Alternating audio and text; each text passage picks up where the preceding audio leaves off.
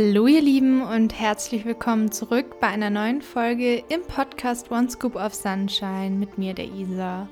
Und willkommen beim fünften und letzten Teil meines Neuseeland Work and Travel Abenteuers, von dem ich euch jetzt noch erzählen wollte. Und zwar ist das jetzt dann nochmal so mein Lieblingsteil, obwohl natürlich die Orte davor auch unfassbar schön waren und ich extrem dankbar bin, das alles erlebt haben zu dürfen, diese Reise gemacht haben zu dürfen. Gleichzeitig wollte ich jetzt einfach für diesen restlichen Teil der Reise einen eigenen Teilhaben, eine eigene Podcast-Episode haben. Also alles Liebe und ganz viel Spaß. Hanna und ich, wir sind auf die Nordinsel geflogen. Da hatten wir in der vierten Folge geendet. Und wir sind nach Auckland erstmal, dort in ein Hostel und weiß ich gar nicht, ich glaube zwei, drei Tage einfach nur oder zwei Nächte oder eine Nacht haben wir dann dort verbracht in so einem riesigen Hostel mitten in der Stadt, so im Industriegebiet mit ganz viel Verkehrslärm und so. Dann haben wir gesagt, wir hitchhiken jetzt nach Coromandel. Also wir stellen uns an die Autobahn und schauen, wer uns mitnimmt. Und das hat tatsächlich geklappt. Uns hat zuerst so zwei Inder mitgenommen. Ich würde es nicht unbedingt empfehlen, okay? Also generell ist es jetzt nicht so ungefährlich, aber wir waren einfach so total im Vertrauen drin und waren da so ein bisschen.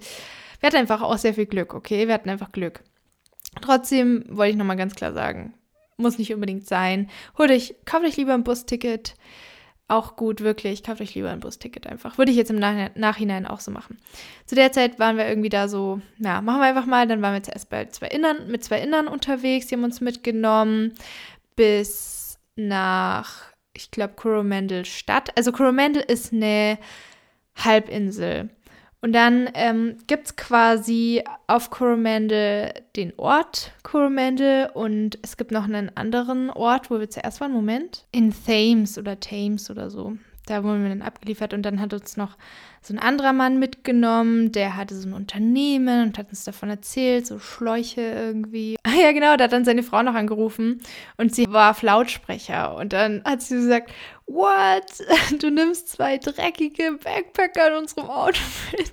Und wir haben es halt so voll gehört. Und dann er nur so, äh, bla bla, they can hear you. Wir gucken so, ja. Aber egal, war jetzt nicht so schlimm.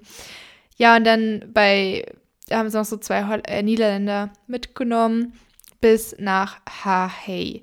Dort hatten wir ein wunderschönes Hostel gebucht. Ich schreibe wieder alles in die Show Notes. Und ja, also wir sind an dem Strand angekommen, Hanna und ich. Wir waren jetzt ja nur noch zu zweit. Annika war ist in Blenheim zurückgeblieben, weil ihre Eltern ja noch nach Neuseeland kamen und die dann zusammen rumgereist sind. Ja, und wir sind an dem Strand angekommen und an dem Tag, also wir saßen dann da am Strand, war einfach ein riesen Regenbogen über Meer. Ein riesen Regenbogen. Der Sand war so beige-weiß, richtig schön. Ich weiß nicht, was los war, aber es war irgendwie so voll das Zeichen und wir waren total erfüllt und haben, es hat sich so richtig, richtig angefühlt, dort zu sein. Also es war einfach perfekt. Ja, und es war ein richtig schönes Welcoming. Dann sind wir zur Cathedral Cove gelaufen. Vielleicht kennt ihr den Strand von Chroniken von Narnia Teil 2. Da ist ganz am Anfang ein Strand, wo dann die Kinder, Jugendlichen, wieder zurück nach Narnia reisen über den Bahnhof und dann kommen sie an so einem Strand raus wo so ein, ja, wie so eine Art halbe Höhle so ein bisschen ist. Da kommen da sind die dann so und kommen da raus. Und ich wollte immer an diesen Strand und habe erst, als ich dort war, realisiert, dass das der Strand ist. Und ja, da waren dann ziemlich viele Touristen, aber TouristInnen. Aber wir waren dort tauchen, da war so ein riesen Fels im Meer. Wir haben ein paar Leute gefragt, ob sie ein Foto von uns machen können. Wir sind von so einem riesigen Korallenstein gesprungen und das Wasser hat richtig schön geblubbert. Und der Pazifik, boah, der war, also es war einfach das beste Gefühl, was ich je hatte, als ich im Meer geschwommen bin. Also es war für mich schöner als Mittelmeer, Atlantik. Wahnsinn. Ich weiß nicht, irgendwie gerade auch an dem Ort war es einfach perfekt. Auch die Temperatur war perfekt. Wir waren noch Eis essen, jeden Tag haben wir uns ein Eis geholt.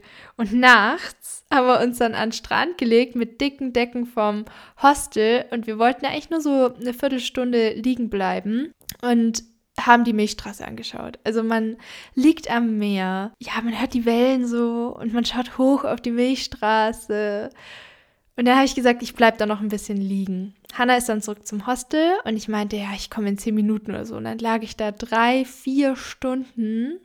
Es hat sich angefühlt wie zehn Minuten, wirklich. Hab die Milchstraße angeschaut und auch als Hanna noch da war, genau, da war so, einen, so eine Art Kometenschauer. Und ich meinte so, Hanna, siehst du diese Kometen? Siehst du die vorbeifliegen? Und sie so, nein, ich sehe da gar nichts, ich sehe da gar nichts. Und ich habe lauter kleine Lichtchen vorbeirauschen sehen. Vielleicht waren es ja UFOs oder so. War einfach richtig schön. Ja. Ich habe dann einfach das total genossen, dass irgendwie ich diese 20, 30 Dinger sehen kann, sie nicht, weil es sah so cool aus. Also es sah einfach richtig cool aus.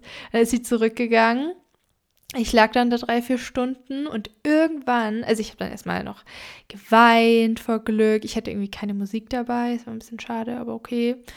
Hatte da noch so mein Uhrzeit iPhone und kein Spotify und habe dann mit den Sternen kommuniziert oder vielleicht mit irgendwelchen Spezies, die da draußen sind und ja, mir das einfach so vorgestellt und habe mich total so connected gefühlt zum Universum und zur Erde und habe mich das erste Mal irgendwie verbunden gefühlt. So hier auf der Erde mit mir, mit meinem Körper, mit dem Planeten, so richtig geerdet. Das hatte ich davor noch nie in meinem ganzen Leben so ein richtiges Erdungsgefühl, dass ich irgendwie hierher gehöre, dass, es, dass ich hier verankert bin, war einfach nicht da. Und das war so der erste Moment, wo ich so mich mit allem verbunden gefühlt habe, was so irgendwie ist. Also es war für mich so was voll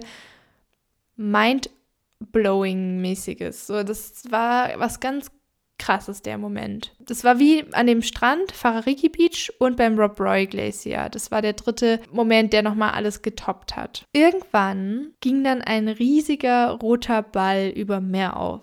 Und ich dachte zuerst, okay, jetzt, das ist jetzt ein UFO. Die haben mich gehört, die holen mich jetzt ab. Yay. Oh, krass. und irgendwann habe ich dann verstanden, dass es der Mond ist. Und es war ein Blutmond wie aus dem Film. Also der war wirklich knallrot. Ich habe versucht, ein Foto zu machen, aber ich werde es mal, glaube ich, posten oder so. Es ist aber einfach nicht so wie in Real Life geworden. Aber es sah aus wie ein Sonnenaufgang oder Untergang nachts, weil er ist ja dann aufgegangen und das Meer hat dann so rötlich geschimmert. Es war aber gleichzeitig voll dunkel.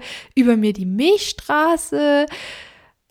Äh, ich konnte es gar nicht fassen. Ich habe nur noch gelacht und geweint und gelacht und geweint, weil es so schön war. Es war so schön. Ja, und dann ähm, bin ich irgendwann zurück und Hannah so, ja, ja, alles klar, zehn Minuten. Mhm. Und ich so, oh mein Gott, Hannah, da ist ein roter Mond aufgegangen und ich weiß nicht, was es bedeutet und vielleicht ist es ein Zeichen und es sieht alles so krass aus. Ich war so total überemotional. Wir haben auch zum Beispiel am ersten Tag hat sie gleich unterm Bett eine Taucherbrille gefunden. Und ich so, ich kurz davor meinte ich so zu ihr, wir sollten irgendwie, also wir brauchen zwei Taucherbrillen. Denkst du, hier gibt es Taucherbrillen? Das war halt ein ganz kleiner Ort, da gab es auch kaum Läden oder so, da hätten wir wahrscheinlich nie eine Taucherbrille gefunden. Aber dann findet sie einfach eine unterm Bett. Und ich hatte eine dabei. Und dann konnten wir halt immer zusammen im Meer auch tauchen. Und da waren überall so diese lilanen Blumen direkt am Strand. Und die Leute waren da surfen. Das hat mich total an Hawaii, Hawaii erinnert. Also ich habe da ja ganz viele Videos angeschaut im Internat und es war immer so mein zweites Top-Ziel mit Neuseeland. Oder jetzt ist es mein absolutes Traumziel. Ähm, zurück nach Neuseeland natürlich auch, aber vor allem auch nach Kauai, eine hawaiianische Insel, hat mich total daran erinnert. Wir sind dann äh, nach so ein paar Tagen in Hawaii die richtig cool waren, haben so eine Kölnerin kennengelernt, mit der ein bisschen gechillt. Äh, sind wir nach Opotary. Das ist ein bisschen südlich. Da sind wir, glaube ich, mit einem Typen in seinem Wohnwagen. Es war so ein älterer, der hatte voll den süßen Hund. Und der hat uns bis direkt vors Hostel gefahren. Das war so lieb. Wir sind mit dem mitgefahren, der war total nett, hatte hinten Avocados, glaube ich, irgendwie rumliegen. Ich, ich saß dann da und der Hund und ja, es war einfach total entspannt. Kam in dem Hostel an und da waren so ein paar Kiwi-Familien. Also die machen da jedes Jahr Urlaub. Und dann kam irgendwann eine deutsche Familie aus Passau richtig lieb. Die haben uns dann die Geschichte erzählt von dem Sohn, der fast gestorben wäre an so einer Krankheit und die waren ein Jahr lang nur in Krankenhäusern. Ich weiß nicht, ob es Krebs war oder sonst was. Der war so acht, neun Jahre alt und dann haben sie entschieden, eine Weltreise zu machen und das zu verwirklichen. Sie Ärztin, er, ich weiß es nicht. Und dann waren die irgendwie auch in Nepal, auf Hawaii. Ich glaube, da hatte sich noch den Arm gebrochen. Das war so ein Riesentradam, weil sie sonst voll viel Geld hätten zahlen müssen mit der Auslandskrankenversicherung. Also die haben uns ganz krasse Stories erzählt. Dann gab es noch dieses ältere Pärchen, Nora und ich weiß nicht mehr, wie er hieß. Die kam aus Kanada und jeden Winter, also wenn bei ihnen Winter ist in, Ala in, in Kanada, in Kanada, was Alaska oder Kanada? Kana Kanada, ich glaube Kanada, Ko sind sie halt immer nach Neuseeland geflogen, dass sie den kalten Winter quasi dort verbringen im Warmen und sind dann erstmal in dem Hostel in Opotri und dann haben sie da auch so ihre Kajaks gebunkert und so und dann äh, rufen sie noch tatsächlich in ihrem Alter. Die sind auch nicht verheiratet, weil sie gesagt haben, sie brauchen das nicht. Sie sind, wir brauchen es nicht als Beweis und sind aber schon seit 50 Jahren zusammen. Sie lange graue Haare, hellblaue Augen, er sah aus wie so, so ein Weihnachtsmann so ein bisschen. Ja, und in, in, dem Hostel hatten wir eine richtig gute Zeit. In Australien war auch noch irgendwie da, der war ein bisschen weird, aber okay. Äh, wir haben dann uns so Masken gemacht aus Kaffeepulver und Avocado. Wir lagen am Strand. Ich habe ein paar Bücher gefunden. In dem Hostel ein paar deutsche Bücher. Weil da sind halt unfassbar viele deutsche Backpacker, deswegen waren gefühlt überall deutsche Bücher. Hab da eins gelesen, ich kann euch aber nicht mehr sagen, welches. Aber es war gut. Wir hatten Sonnenbrände natürlich. Was haben wir noch gemacht? Surfern zugeschaut. Ah ja, genau. Wir waren an so einem riesigen, wilden Strand mit ganz großen Wellen. Und es hat so viel Spaß gemacht, in die Wellen reinzurennen, sich umwerfen zu lassen mit so einem Boogieboard. Ich weiß gar nicht, woher wir die nochmal hatten. Da rumzuspielen. Ich glaube vom Hostel. Hannah war auch einmal mit der Nora, mit der älteren Kanadierin, Kajaken, weil da waren auch überall so Flüsse. Also Opotri und Hahei sind meine zwei Lieblingsorte in ganz Neuseeland. Wirklich, muss ich ehrlich so sagen. Es hat, es hat mir einfach, das war für mich perfekt.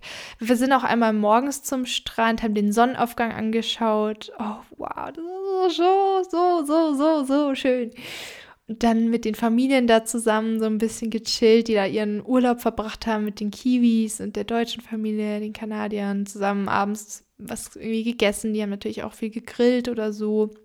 Ich glaube, da durften wir auch mal so ein bisschen mitessen. Kinder waren dann eben auch dabei. Ja, und an demselben Strand, an dem wir dann waren, war am nächsten Tag, ja, da war irgendwie, ja genau, wir waren den ganzen Tag dort baden und dann hat man uns gesagt, oh, gestern wurde da übrigens ein riesiger Hai gesehen. Ich glaube sogar ein weißer Hai, ich weiß nicht. Auf jeden Fall ein riesiger Hai. Aber da waren ja nie so, so Baywatch-mäßig so, so Lifeguards oder so, die waren da nicht. Und was immer wichtig ist zu wissen, hat, hat uns der Australier auch erklärt, Haie sind vor allem an Flussmündungen, also wo Flüsse ins Meer münden, weil da ja auch Fische und so weiter sind. Da sollte man nie surfen oder irgendwie schwimmen gehen oder so. Und da ist dieses sogenannte Rip. Wenn man ins Meer reingeht, kommt irgendwann eine Stelle, wo die Wellen ein, wo die so nach unten gehen und da geht es einfach nach unten. Also in so ein also Loch quasi, weil der Sand da dann nach unten abbiegt. Und man sollte versuchen, nicht so weit da nach rauszugehen oder am besten mit einem Surfboard oder so, dass man da nicht runtergedrückt wird, weil da ist so eine spezielle Dynamik. Könnt ihr ja mal googeln. Die zwei Sachen finde ich noch wichtig zu wissen. Wir sind aber nie so weit rausgeschwommen oder so. Aber da waren einige Surfer und da war dann auch ein Mädchen, die, die hat es rausgetrieben, die ist irgendwie da in diese Strömung reingekommen, fast auf die Felsen zu und so ein Surfer hat sie dann gerettet gerettet. Also ja, ich bin wohl, wir waren einfach immer nur am Rand und haben uns von den Wellen umschmeißen lassen, so mit dem Boogieboard ein bisschen rum oder so. Das hat mir schon gereicht. Und dann abends einfach dieses Gefühl mit dem Salzwasser und boah, und den ganzen Tag an der Sonne gewesen zu sein, wie sich der Körper anfühlt und wie die Haut dann so nach Sonne riecht, das ist unbeschreiblich. Das finde ich also wahnsinnig besonders und hat mir total gefallen, gut getan bin nur noch in meiner Hippiehose rumgerannt, mit Dutt, ungeschminkt. Wir haben da diese Masken gemacht. Die Leute im Hostel haben, haben gelacht, natürlich darüber. Also es war so ein bisschen gemeinschaftlich. Es war wie so eine kleine Kommune, wo Leute aus verschiedenen Alters sind, in einem Hostel einfach. Jeder hat zwar so sein Zimmer, aber gleichzeitig, nee, wir haben in so einem großen Zimmer übernachtet. Und irgendwann kam dann so eine Medizinstudentin aus Deutschland, die irgendwie gerade ihr Studium fertig hatte und sie kommt so rein in unser Zimmer. Hannah und ich putzen gerade zusammen Zähne auf dem Boden. Und dann fängt sie an zu reden und sie hat so schnell geredet. Und da ist mir mal aufgefallen, also wahrscheinlich so wie ich jetzt, aber da ist mir mal aufgefallen, als ich dort war, Hannah und ich, wir haben angefangen, wir haben immer langsamer geredet. Wir haben irgendwann ganz langsam geredet.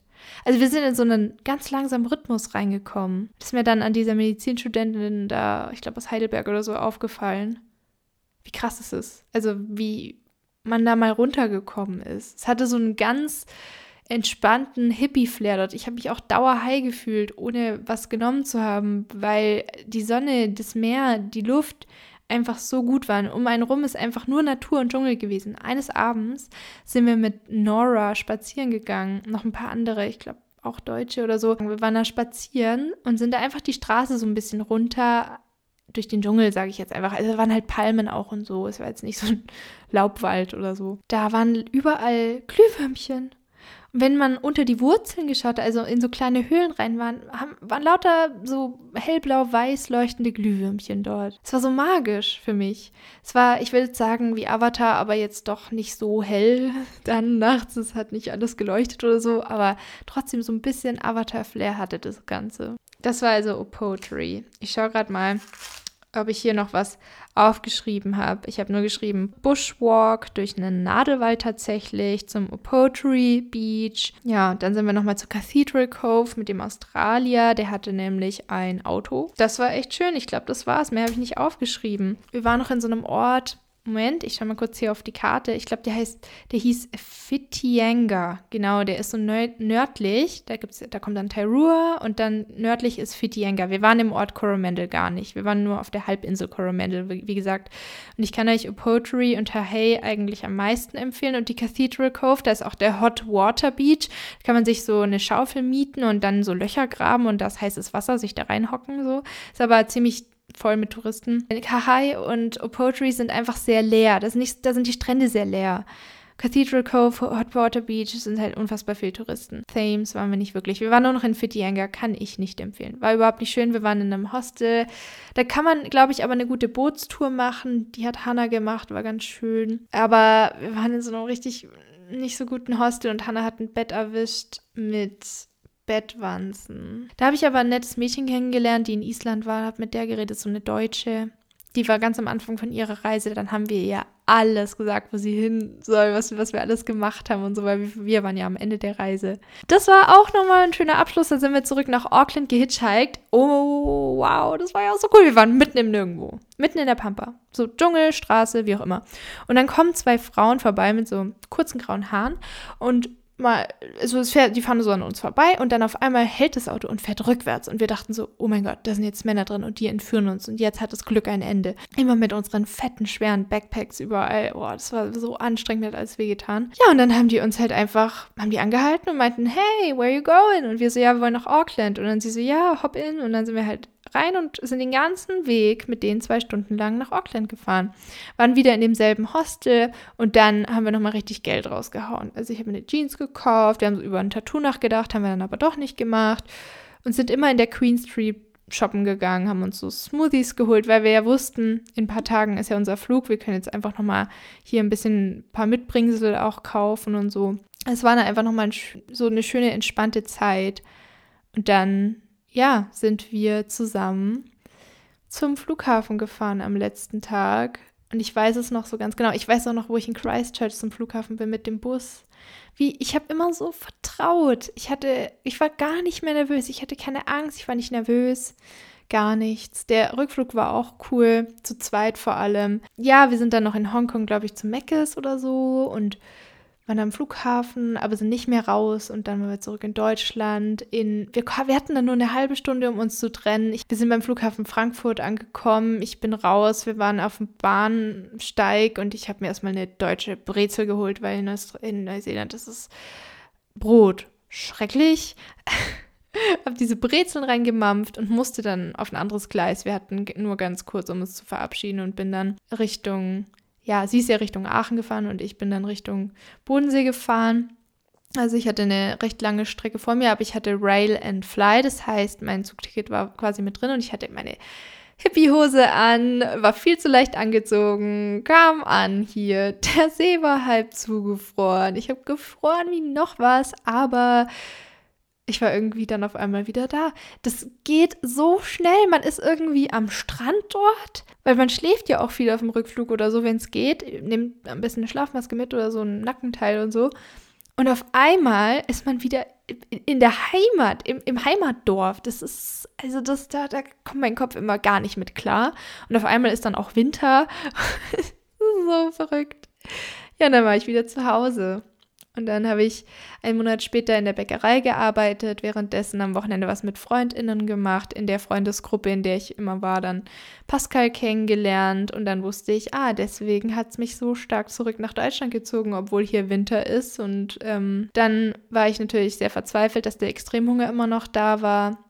Dann hat es mit dem Rauchen und Partymachen angefangen und ich habe meine komplette Jugend nachgeholt und dann im Herbst angefangen, da Grundschullehramt zu studieren, was ich nicht fertig gemacht habe. Also das Chaos hat dann erst nochmal so richtig reingehauen, aber es war wichtig für meine Entwicklung, sage ich mal. Da hört ihr dann ja mehr, wenn ihr das wissen wollt, in, ich glaube, meiner ersten Podcast-Folge, meine Geschichte oder so. Also ja, da habe ich es, glaube ich, so ein bisschen erzählt. Könnte ich aber auch mal noch drauf eingehen, vielleicht auch eine Folge machen, so ein Vergleich zwischen Ausbildung, Studium, weil ich da jetzt ja einiges schon so ein paar Erfahrungen einfach gemacht habe. Mal schauen. Also hoffentlich hat euch die kleine Reihe gefallen. Mir hat es sehr, sehr gut gefallen. Es hat Spaß gemacht, das alles aufzunehmen, das alles zu erzählen. Wie gesagt, Hahai ist mein absoluter Lieblingsort oder Hahai. Oh mein Gott. Und dann halt der Rob Roy Glacier und der Farariki Beach mit dem Elefanten Rock quasi. Ja. Danke fürs Zuhören. Alles Liebe. Ein herzliches Namaste bis zur nächsten Folge. Eure Isa.